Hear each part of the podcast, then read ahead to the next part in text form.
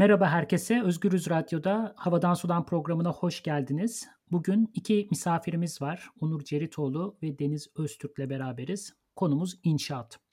Daha doğrusu inşaatın kendisi değil, öncesi ve sonrası. Fazlası ve yani işte inşaat etrafında oluşan ikincil piyasalar. Malum Türkiye büyük bir şantiye gibi. Sürekli inşaat, sürekli yeni proje. İşte biz de bu bağlamda önce Onur'la binanın istenmeyen kısımlarına bakacağız. Deniz'le de bir arsanın istenmeyen kısımlarına bakacağız. E, bu cümleleri de Deniz'den aldık bu arada. O bir bağlam kurdu. E, ikisinde de yeni mekanlar oluşuyor. Yani bu istenmeyenler başka yerlerde başka mekanlar kuruyor ve ikisi de kendi borsasını yaratıyor. İkincil piyasalar yaratıyor. Ama buna geçmeden önce bir kısaca misafirlerimizi tanıtalım.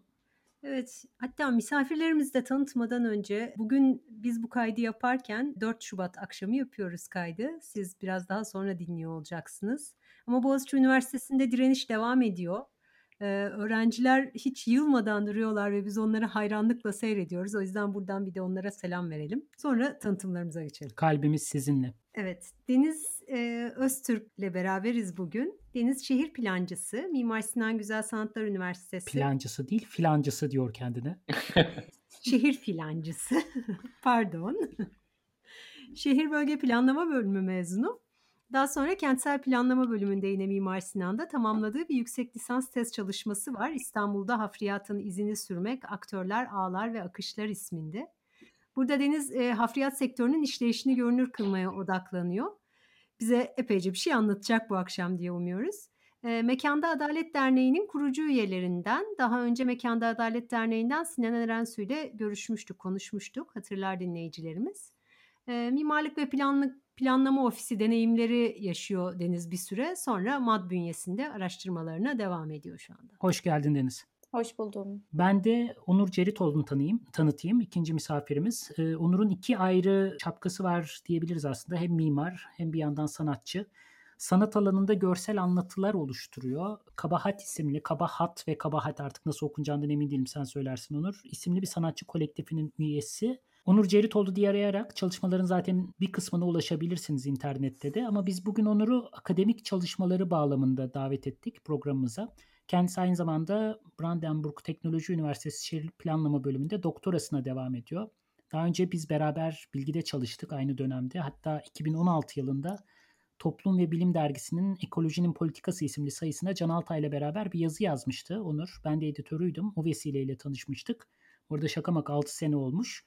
Ee, Onur'un çalıştığı alan da çıkmacılar. Önce e, hoş geldin Onur. Hoş bulduk, merhaba. İlk soru hemen şu olsun. Nedir çıkmacılar ne demek bu kavram? Çünkü birçok insana bir şey ifade etmiyor muhtemelen. Evet, Google'da aratırsanız ilk karşınıza çıkan oto tamiriyle ilgili bir takım işte dükkanlar, tamirciler çıkacak. Çünkü çıkma oto parçaları genelde hem uygun fiyatlı hem de yeniden kullanılabiliyor.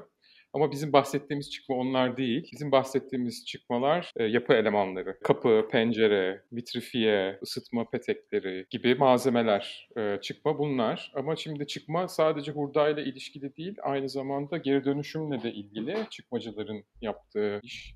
Geri dönüşüm malzemesi olarak da mesela binanın metal parçaları, pimapen e, plastik parçaları, bakır kablolar, e, elektrik kabloları, bütün bunların hepsi söküm sökülüyor e, kapılar, pencerelerle beraber ve bir kısmı geri dönüşüm fabrikalarına satılıyor ham madde olarak. Bir kısmı da e, ikinci el bir piyasası var, çıkmacı piyasası. Orada satılmaya başlıyor. Sen de bu piyasaları takip ettin değil mi? Yani o çıkartılan malzemelerin ne olduğuna, güzergahlarına baktın. Evet, e, ilk tanışmam aslında Sabancı Üniversitesi'nde master'a başlamamla oldu. Çünkü Burası bir, yani Sabancı şehrin dışında ve ilk defa bu şehrin dışına çıkmış oldum. Yol e, süresince hep endüstri alanlarının içinden geçiyorduk ve gözüme çarpan bu kapı pencerelerin biriktiği hurdalıklardı. Daha sonra e, Mark Nelson adında İngiliz bir sanatçının asistanlığını yaptım. O genelde böyle çok büyük enstalasyonlar yapıyordu. Onun e, Venedik Bienali için yaptığı bir e, çalışmasına İstanbul ayağında yardımcı oldum ve yaptığımız şey aslında bütün hurdacıları gezip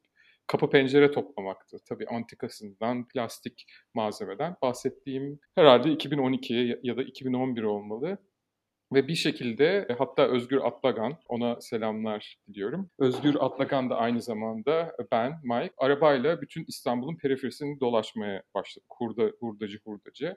Ve işte ilk başta yani bütün bu hurdalıkların, demir hurdalıkların dışında bu plastik e, yani yapı elemanlarının, kapıların biriktiği ve hurdacılar dikkatimi çekti ve bunları dokümante etmeye başladım. Genelde Anadolu yakasında Sultanbeyli, Dudullu, Sancaktepe, Kartal gibi semtlerde yoğunlaşmış durumdaydı ki bunların aslında hepsinin oluşumu gecekondu kentleşmesiyle ortaya çıkan semtler aslında çıkmacıların varlığı gecekondu kentleşmesiyle ilişkili. Sen çıkmacıları bu şekilde takip ettin diye anlıyorum. Evet. Şimdi bir de benzer bir soruyu Deniz'e sormak istiyoruz. Sen hafriyat konusuna nasıl sardırdın Deniz? Sen de Şile'ye giden kamyonları takip edelim. Onu zamanında annem yapmış. Ben bunu çok sonra öğrendim tabii. ya şöyle oldu aslında. Yani bu hafriyat kamyonlarının şehir hayatında bizim hayatımızda bu kadar çok görünür olmasını zaten bir süredir dert ediniyordum. 2016 yılında bir Şule Dildere'yi kaybettik. E, mutlaka duy, duymuşsunuzdur. Yoğurtçu hı hı. Parkı'nda yani akşam yürüyüş yapıyor ve kulaklıklarla yani müzik dinleyerek yürüyüş yapıyor ve geri geri giden hafriyat kamyonunu duymadığı için hafriyat kamyonunun altında kalarak e, can verdi Şule Dildere. O benim için şey oldu yani böyle milat gibi bir şey. Ben tanımıyorum Şule'yi. Yani tamamen bu olayla duydum kendisini. Yani bu kadar hani bir şey yaya yolunda ve bir park içerisinde e, bizim canımızı alacak kadar hayatımızın içine ne ara girdi afiyat kamyonları diye aslında sorgulamaya başladım.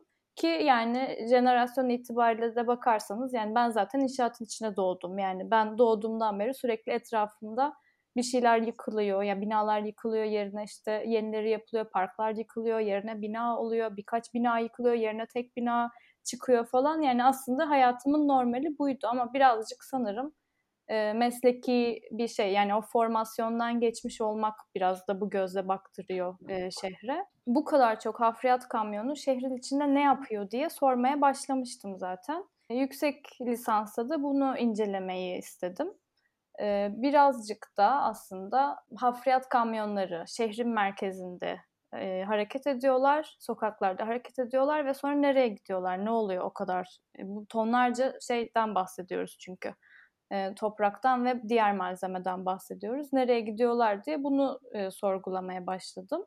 E, hala sorguluyorum. Tezinde de çok e, çarpıcı sayılar veriyorsun bu konuyla ilgili. Yani bir bu Şule Dildere'nin ölümüne geri dönecek olursak hani 2018 yılında 253 kişinin hafriyat kamyonları ve beton mikserlerinin dahil olduğu kazalarda hayatlarını kaybettiğini söylüyorsun. Hilal burada bir kısa araya giriyorum. 26 Şubat 2014 tarihinde Habertürk'te çıkmış bir haberin e, ses kayıtlarını dinletmek istiyorum dinleyicilerimize. Yolda çok hız yapıyorlar. Çok tehlike yaşadık. Birkaç ölümlü kaza da oldu bu bölgede. Hı hı. Bu yol üzerinde. Ee, şikayetçiyiz ama yıllardır çözüm bulunamadı. Çok hızlı gidiyorlar. Bir de e, sol şeridi mesela hiç bırakmıyorlar. Yani motorcular için en büyük tehlike bu lanet olası kamyonlar. Çünkü hiçbir şeye yol vermiyorlar. Hiç kimseye saygı göstermiyorlar. Yani inanılmaz. Peki hafriyat kamyonları neden bu kadar hız yapıyor? Adamlar alıyor şey bir an önce bitirmeye bakıyorlar.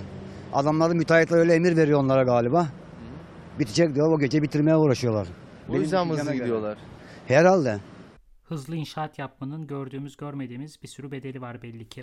Yüzlerce insan hafriyat kamyonları yüzünden can verdi tali bir şeymiş gibi gözüküyor ama sonra bir verdiğim bir başka sayı aslında meselenin hiç de tali bir mesele olmadığını gösteriyor. Çünkü günümüzde kentsel katı atıklarında %13 ila %30 arasındaki bir bölümünün inşaat ve yıkıntı atıklarından oluştuğunu, oradan geldiğini de söylüyorsun. Yani dolayısıyla gerçekten çok büyük bir iş koluyla hem de gündelik hayatı çok etkileyen bir pratikle karşı karşıyayız hafriyat dediğimizde. Aynen öyle, evet. Yani böyle bir durumla karşı karşıyayız. Gün, gündelik hayat sokağa çıkınca işte ne bileyim motor görmek, bisiklet görmek gibi bir şey haline geldi hafriyat kamyonu görmek. Tabii ki hani kütle e, açısından baktığımızda hiç şey eşit koşullarda e, bir mekanda bir araya gelmiyoruz bu araçlarla. Yani bir hafriyat kamyonu şoförünün yaptığı herhangi bir hata veya sizin yaptığınız herhangi bir hatada bu sizin e, işte ay kolum çizildi falan gibi bir şeyle karşılanmıyor. Yani altında kalıyorsunuz, hayatınızı kaybediyorsunuz.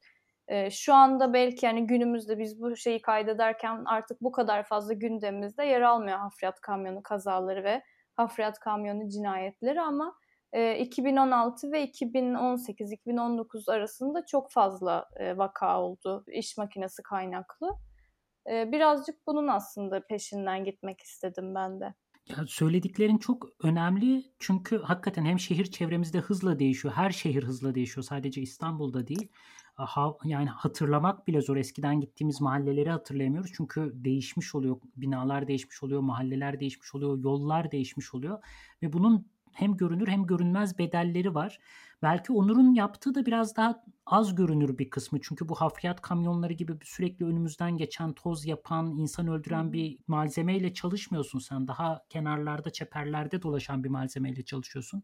Nasıl bir dağılımı var? Nerelere gidiyor bu malzemeler? Yani İstanbul'un dışına çıkıyor mu mesela? E, evet, İstanbul'un dışına dağılıyor bu malzeme. Sonuçta yeni yapılan yapılar ya da apartmanlarda genelde müteahhitin anlaştığı üreticiler yeni malzeme veriyor. Yani eski bir malzemenin e, kullanılması söz konusu olmuyor. İkinci el malzemeler genelde yani ikinci konut diyebileceğimiz yazlık ya da e, köy evi gibi tadilatlarda kullanılıyor. Özellikle e, Anadolu'daki kentlerde, köylerde. Benim yaptığımda aslında bu malzemeleri takip etmekti. İlk başta bu Dudullu'da yoğunlaştığı yerde çıkmacı dükkanlarına girip konuşarak bu malzemeyi kim alıyor, nereye gidiyor diye sorduğumda genelde bu işin toplantıcıları olduğunu öğrendim. Bir kamyonla geliyor, çıkmacıları dolaşıyor. Orada hangi malzeme varsa o kamyonu doldurup gidiyor. Hatta şöyle bir örnek de vardı. Kurban Bayramı'nda hayvan getiren tüccarlar kamyon memlekete boş dönmesin diye hurdacıları dolaşıp e, kapı pencere topluyor ve onları köyde satıyor. Çünkü sonuçta İstanbul'a geliyor. Boş olan e, bir kamyonu dolduruyor. Aynı zamanda e, Gürcistan'a kadar gidiyor bu ikinci el kapının e, hikayesi. Oo, bayağı menzili varmış. Menzilli bir malzeme. Çünkü şöyle bir durum var. Mesela bu kamyonların yoğunlaştığı bir zaman aralarından bahsetti Deniz. O yoğunlaştığı dönem, yıkımların da çok yo- yoğunlaştığı bir dönem. Yani hafriyatında, inşaatında yoğunlaştığı bir dönem. E, o sırada aslında bu malzemelerin bir fazlalığı ortaya çıkıyor ve bir şekilde e, bu kullanılabilecek olan e, ikinci el malzemeler tekrar piyasaya geri giriyor.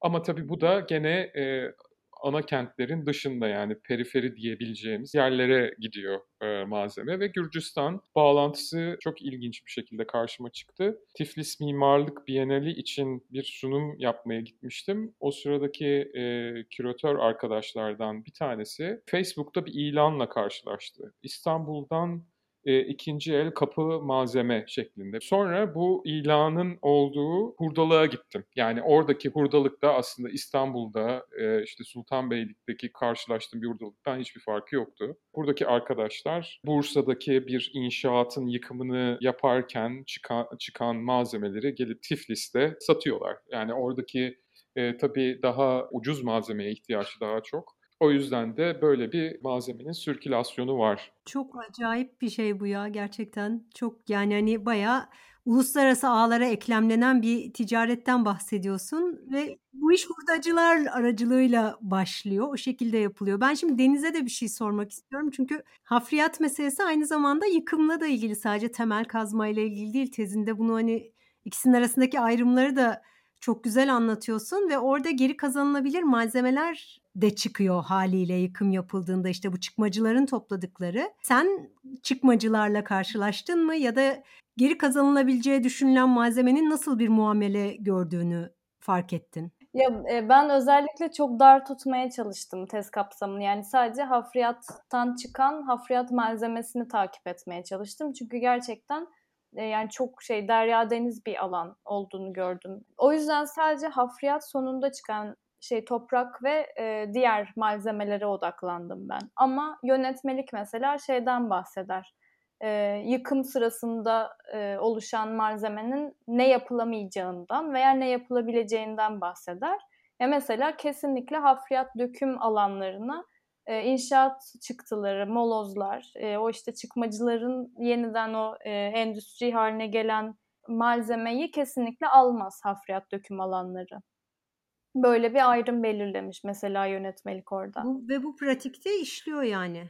İşliyor dendiğine göre. Çok katı bir şekilde kontrol edildiğini biliyorum. Molozun veya inşaat atığının aynı zamanda yönetmelik ve başka yönetmeliklere göre kesinlikle başka alanlarda kullanılamayacağına dair ibareler de var mevzuata göre. Yani mesela dolgu alanında inşaat molozu kullanamazsınız. Veya nebati toprak dediğimiz o şeyin toprağın kıymetli görülen kısmını dolgu alanlarında kullanamazsınız mevzuata göre. Ama biz uygulamada bunların kullanıldığını biliyoruz. Hatta e, İBB'nin şeyine girdiğiniz zaman yani İstaç sitesine girdiğiniz zaman hafriyat dökümüyle ilgili olan birimi e, İBB'nin Maltepe dolgu alanının görselini görürsünüz. Yani bu çok şey geliyor bana. İlginç bir görüntü. Yani o hani hiç, hiç mevzuatı okuyup sonra birazcık daha araştırmamı derinleştireyim dediğin zaman o imgelerle mevzuatın birbiriyle e, şey tamamen çeliştiğini görüyorsunuz yani. Keşke çok inanılmaz ya diyebilseydik ama tabii Türkiye'de bu bayağı inanılır, beklenir bir şey oluyor. İstanbul'da bu şekilde hafriyatla doldurulmuş başka hangi dolgu alanları var? bir yeni kapı dolgu alanı var. En güncelden bahsediyorum bu arada. Yani yeni kapı dolgu alanı var ve şey Maltepe dolgu alanı var. Ama aslına bakarsanız bütün boğaz hattı yıllar içerisinde sürekli doldurulmuş alanlar zaten. Bir de şey 17. yüzyılda olması gerekiyordu yanlış hatırlamıyorsam. Yeni Kapı dolgu alanı şu anki mevcut Yeni Kapı dolgu alanının hemen kuzeyinde kalan bir şey var mahalle. Langa, eski Langa bostanlarının bugün doldurulmuş olduğunu biliyoruz. O tabii inşaat yani çimento vesaire gibi yani zamanın materyalleri o değildi. Onlarla doldurulmamış tabii ki ama yine bir dolgu alanı orası da aslına bakarsanız ve e, Laleli Camii'nin yıkıntılarıyla doldurulmuş bir alan. Yani yine bir yıkım ve sonrasında o yıkımın yıkımdan arta kalan hani biz şimdi ne yapacağız bu kadar malzemeyle sorusunun karşılığı olarak e, o malzemeyi coğrafya içinde bir yerlere dağıtma pratiğinden bahsediyoruz. Ee, bir şey ek söyleyebilir miyim? Ee, acaba e, Deniz bu araştırman sırasında mesela kuzey otoyolu yapılırken oraya gitmiş olabilir mi bu molozlar mesela?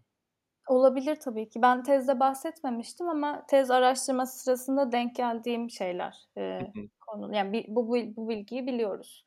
E, yol, yol stabilizasyonu için kullanılan malzemeler aynı zamanda molozlar. Peki yani bütün bunun bu yani çevresel boyutu ne? Bir yandan çünkü bir geri deni, geri dönüşüm boyutu da var. Ee, özellikle Onur'un anlattığında. Ee, yani bu uygulanabilir bir şey mi? Bir çevreci bir tarafı var mı bütün bu anlattığın hikayenin?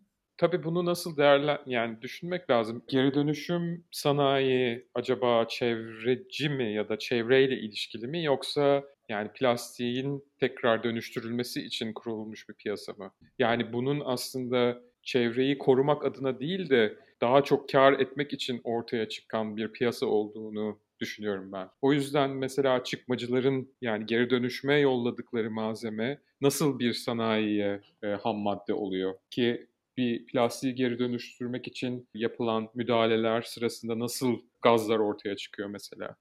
Ya da e, tabii yani e, eğer yapı elemanı olarak bak bakarsak çıkma malzemeyi sonuçta bir yeniden kullanım e, söz konusu. Hani orada birazcık hani tutumluluk ortaya çıkıyor belki ya da ucuz malzeme ihtiyacını karşılamak gibi bir durum çıkıyor ama e, ortalama bir PVC pencerenin ömrü 30 sene filan. Yani sonuçta hepsi bir şekilde endüstriyle ilişkili e, yaptıkları iş çok büyük bir coğrafyaya dağılıyor. Aslında bu tek bir coğrafyada e, gerçekleşen bir dönüşümün, atık malzemenin bir şekilde yayılması gibi bir şey. Yani plastik malzeme kaybolmuyor zaten. Ben Ay çok pardon. Bir şey soracağım Onur'a da sorabilir miyim? Şimdi böyle tarihte hep bir şeyin ilkine gitmek gibi bir şeyimiz var ya düşünme biçimi. Ya bu e, inşaat yık, yıkım olmadan önce işte ne bileyim şeylerin PVC malzemelerin çıkarılması, vitrifiye elemanların, döşemelerin vesaire sökülmesi okey. E, bunun evet. saklanıp sonradan biz bunu kullanırız e, şeyi. Yani bu bu pratik nasıl oluşuyor? Mesela bu pratiğe yol açan bir mevzuat mı var? Hani Yoksa böyle bir uygulama gelişmiş zaman içerisinde ve böyle boşluktan doluş, do, doğan bir şey mi olmuş? Endüstri mi olmuş bu? Yani İstanbul'un kentleşmesiyle alakalı bir şey. Yani İstanbul yani tarihi boyunca sürekli yıkılıp yeniden yapıldığı için sonuçta bir malzemenin bir form değiştirmesi e, söz konusu. Özellikle binaların yıkılarak e, bozulması, sonra tekrar kurulması ve özellikle mesela gece kondulaşma, gece kondu kentleşmesi sırasında bu çıkmacılar da bayağı e, şehir merkezindeki yıkılan binalardan topladıkları malzemeleri gece kondu e, bina yapılarının işte evlerinin yapılması için kullanmışlar ya da e, bir fabrikanın e, betonun içinden çıkan demirleri düzleyip gece konduculara satmışlar. Yani sürekli olarak böyle bir yeniden üretim e, durumu var. Bir malzemenin form, de, form değiştirmesi var.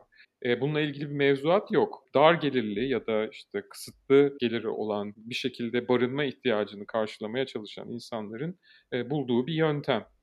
E, ve tabii yani tarihsel olarak çok eskilere dayanıyor yani. Ama tabii endüstrinin gelişmesiyle, e, seri üretimle, ucuz malzemeyle bütün yapı elemanlarının değişmiş. 80'lerde ahşap pencerelerin olduğu dönemden bir şekilde bütün yapı stoğu e, plastiğe döndü mesela. Her mahallede bir tane PVC'ci vardır. Bir, bir yerde şey birisinin bir piyasada boşluk görmesiyle onu değerlendirmesi gibi bir durum yani. Evet.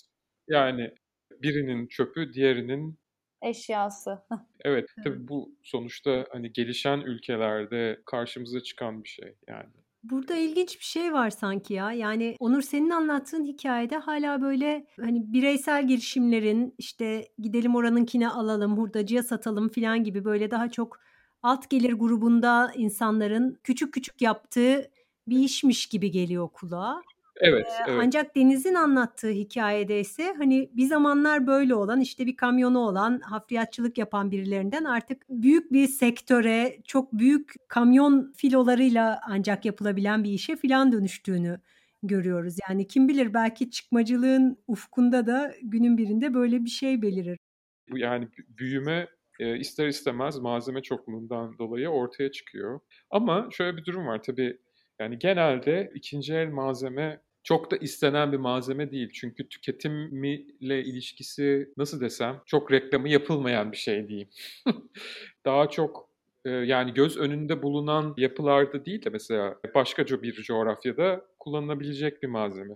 Yani onun küçük bir alanı var hala. Ne, ne kadar büyür bilemiyorum tabii. Tabii onu öngörmek zor şimdiden ama büyüdüğünde evet. de gerçekten yani işte Deniz sen biraz anlatabilirsin belki yani bu iş kalemi değil artık bir iş kolu olmasının ne demek olduğunu. Hani o büyümenin siyasetle, ekonomiyle epeyce bir ilişkisi var gibi gözüküyor. Yani böyle bir alanda güçlü aktör olmanın aynı zamanda inşaat firmalarının hangisi hangi işi alır, bütün ihaleler vesaire hani buralara dahil olmakla ilgili bir tarafı varmış gibi gözüküyor. Tabii yani şey ya bir çıkmacılığın şöyle bir tarafı da var işte. Tam Onur'un söylediği hani görünmeyen yerde değerlendiriliyor ya aslında. Yani İstanbul içerisinde ikinci el kullanmak çok tercih edilen bir şey değil ama hani sınır ötesine gidiyor falan hani kullanılabilmesi için.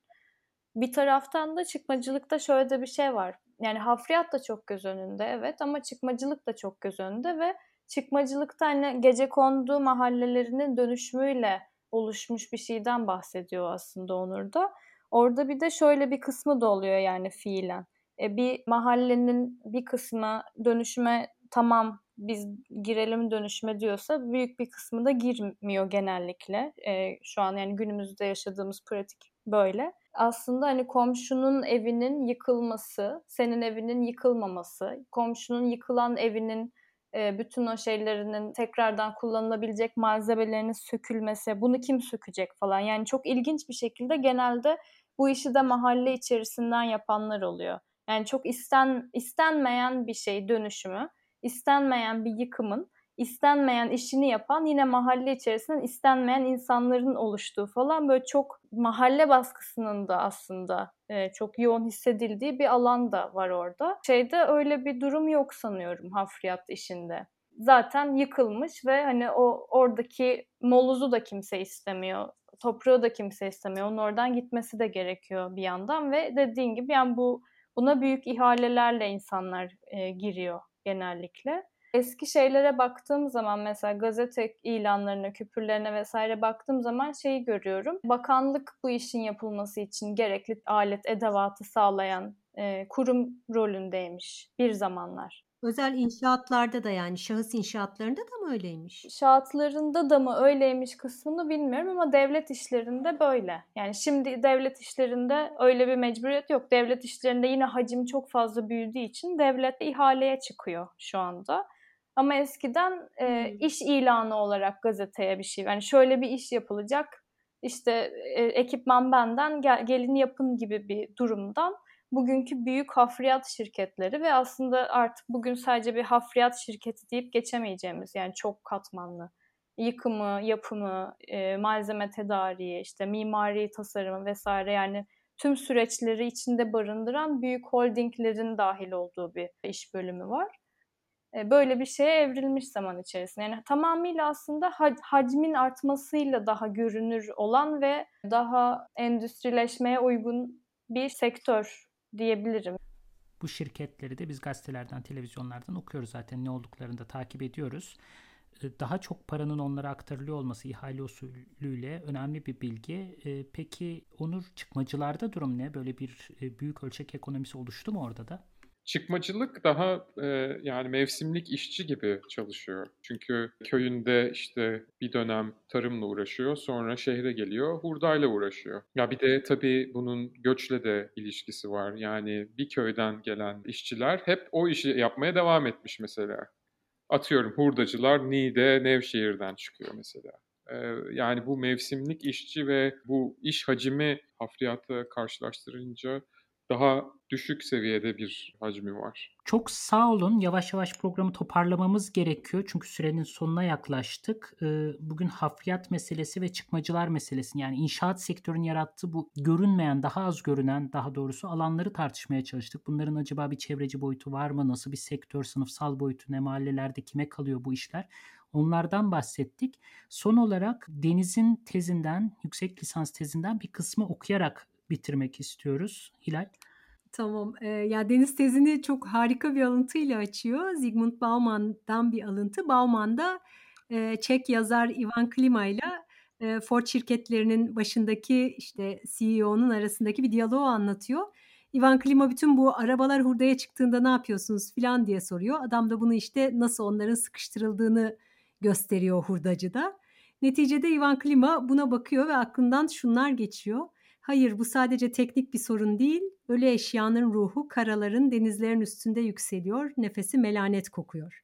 Hakikaten de bugün ikinizden de dinlediklerimiz ölü eşyanın artık miadı dolmuş olanın ne yapılacağı meselesinin ne kadar büyük olduğunu ve gündelik hayatlarımızı nasıl böyle bir hayalet gibi etkilediğini bazen bir hayalet değil bir hafriyat kamyonu olarak bazen çok daha görünmeyen hurdacılar olarak ne kadar gündelik hayatlarımızın içerisinde olduğu meselesini anlattı. Çok çok teşekkür ediyoruz size. İyi ki katıldınız. Biz de teşekkür ederiz. Yani ben teşekkür ederim. ben de teşekkür ederim.